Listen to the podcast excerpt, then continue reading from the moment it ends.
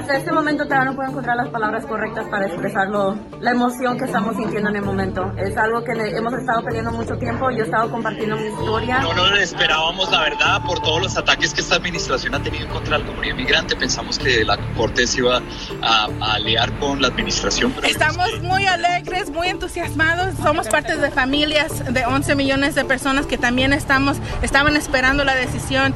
Aquí estamos y no nos vamos.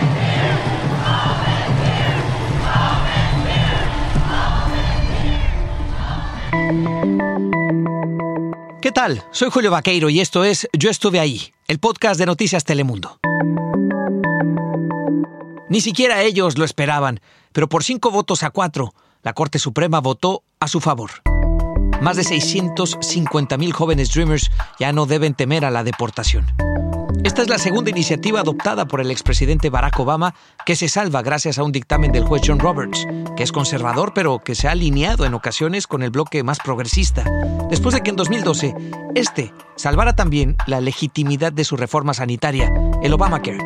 Hoy los Dreamers celebran que DACA sobrevive, pero mañana tienen que seguir luchando. No es una solución permanente. Eso es lo que nos ha dicho la congresista Alexandria Ocasio Cortés, entre otras cosas, en esta entrevista. Congresista, ¿cómo está? Muchas gracias por el tiempo. Estoy bien, gracias. ¿Y usted? Muy bien, muchas gracias. ¿Qué día, no? Sí, sí, es un día increíble para, para nuestra comunidad y nuestro país. ¿Qué piensa de esta decisión de la Suprema Corte de que DACA sigue? Bueno, es una victoria grande, muy grande para nuestras familias y nuestras familias que son impactados de esta decisión sobre DACA. Pero también es muy importante que recordemos que este es una victoria uh, temporario, porque lo que el, corte nos decimos es que la ah, administración, ellos, ellos no aprovechan cómo la administración se pasó o que quería quitar DACA, pero tenemos que continuar a, empujar hasta que el DREAM Act es el ley. Sí.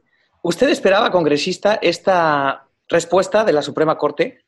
No, no, no, no lo esperaba ah, porque sabemos que muchos de los jueces ah, en, el corte son republicanos o son, fue nominado de republicanos, pero bueno, este sí fue un alivio muy grande para nuestras comunidades, pero también es un, una sorpresa muy bienvenido. El presidente Donald Trump tuiteó que esta decisión es un balazo en la cara para los conservadores. ¿Qué dice usted? Bueno, eso fue su, su, gol, ¿no? Él quería politizar los cortes y él quería poner jueces ideológicos en los cortes. Y no sucedió en este caso y tampoco sucedió en el caso en la semana pasada sobre nuestra comunidad LGBT, pero tenemos que ser vigilantes sobre los otros casos que, que están viendo enfrente del, del corte. Eh, ahora, como ya lo decía usted, congresista, esto es un buen día para los Dreamers, desde luego, pero pero se necesita una solución permanente, ¿no? En el Congreso. Y usted está en el Congreso. ¿Qué se tiene que hacer ahí? Hay mucho trabajo que, tenemos que hacer. Primeramente, tenemos que pasar el ley de Dream Act, pero eso no es suficiente ah, para todos los temas en que, y todos los ah, problemas en nuestro sistema de inmigración. Ah, sí tenemos que pasar el acto del, del Dream Act, pero también tenemos que legalizar nuestras inmigrantes que son aquí y tienen problemas con su visa o su visa son expirados. Este momento además parece que nos recuerda la importancia del voto, ¿no? Porque hoy más que nunca lo que viene eh, va a afectar a muchas familias. Sí, nuestra voz es nuestra voto y nuestra voto es nuestra voz. Si no estamos ah, votando y si tenemos el derecho a votar y no estamos usando ese derecho, vamos a tener problemas. Nuestros intereses no van a ser representados en el Congreso o en el movimiento.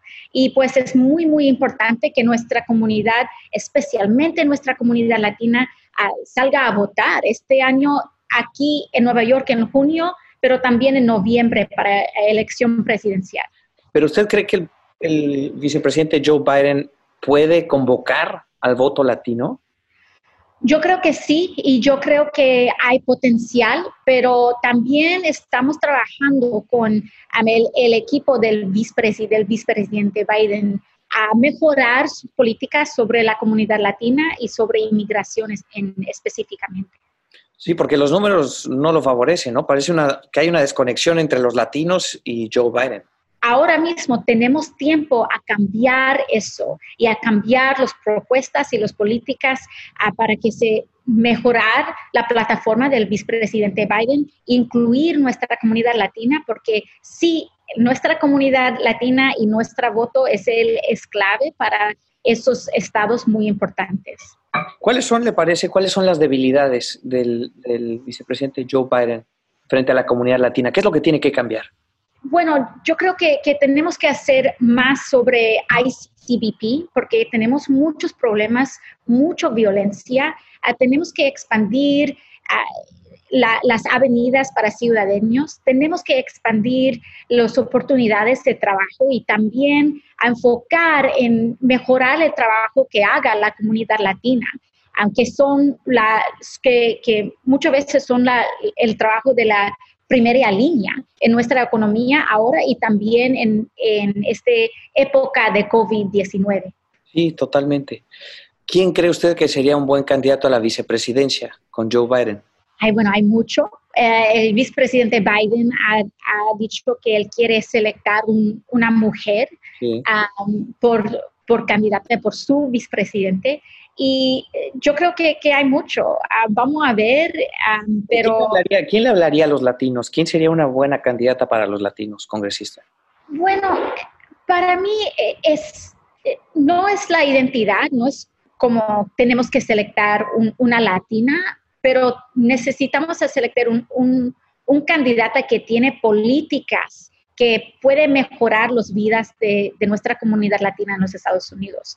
¿Qué le parece lo peor del presidente Donald Trump? Su peor defecto. Bueno, es racista y es corrupto y ah, no, y también tiene un equipo y una administración que es racista y corrupto. Y eso hace mucho, mucho, mucho daño a nuestro gobierno. ¿Ve alguna virtud en el presidente Trump? ¿Algo que le parezca que es una cualidad del presidente?